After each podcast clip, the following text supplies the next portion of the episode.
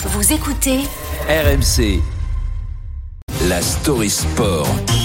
Avec Julien Taxis. Bonjour Julien. Bonjour à tous. Tu es venu euh, nous parler ce matin d'une joueuse de tennis qui a 22 ans et qui représente peut-être l'avenir du tennis français. Et pourtant, euh, elle n'est pas pour l'instant de nationalité française. Elle se nomme Varvara Gracheva. Et oui, c'est une rumeur qui au fil des semaines est devenue une information. Cette joueuse russe née à Moscou est en passe d'obtenir la naturalisation française. Elle qui a quitté la Russie très tôt, à l'âge de 16 ans, direction la Côte d'Azur, pour rejoindre l'Elite Tennis Center de Cannes, où elle, a, notamment été formée et coachée par Jean-René Lisnard, ancien membre du top 100 chez les hommes. Voilà maintenant 7 ans que Gracheva habite en France. Elle remplit donc le critère des 5 ans de résidence pour faire une demande de naturalisation.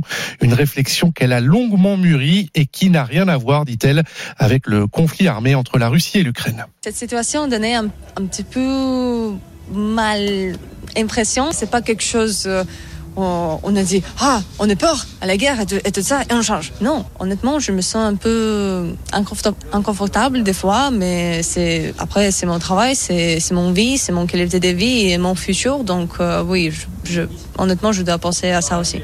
Encouragée par la Fédération française de tennis, la demande de naturalisation de Gracheva devrait logiquement aboutir, même si le timing n'est pas défini. Cela peut encore prendre entre deux mois et deux ans, dit-elle. Elle ne jouera pas Roland Garros cette année sous le drapeau tricolore.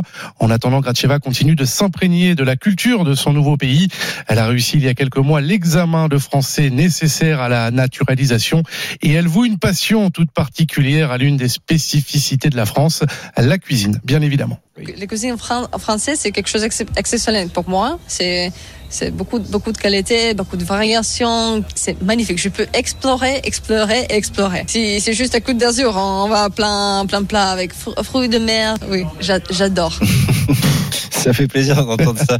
Euh, Julien, sur le plan sportif, qu'est-ce qu'elle vaut exactement cette Barbara Gracheva? Elle réalise la meilleure saison de sa jeune carrière. Plusieurs victoires sur des joueuses top 10 cette année face à Hans Jaber et Daria Kazatkina notamment. Elle pointe au 44e rang mondial, son meilleur classement et potentiellement, si la naturalisation aboutissait, elle serait numéro 2 française derrière Caroline Garcia. Se poserait alors forcément la question d'une sélection en équipe ouais. de France pour la Billie Jean King Cup, le nouveau nom, je le rappelle, de la Fed Cup. Et à ce sujet-là, eh bien, on sent que Barbara Gracheva arrive sur la pointe des pieds. Pour le Fed Cup et tout ça, je, je, je me fais. Si la Fédération de tennis français veut voir moi dans, dans l'équipe, avec, avec plaisir, je, je vais. Si ne, je ne veux pas, je ne veux pas.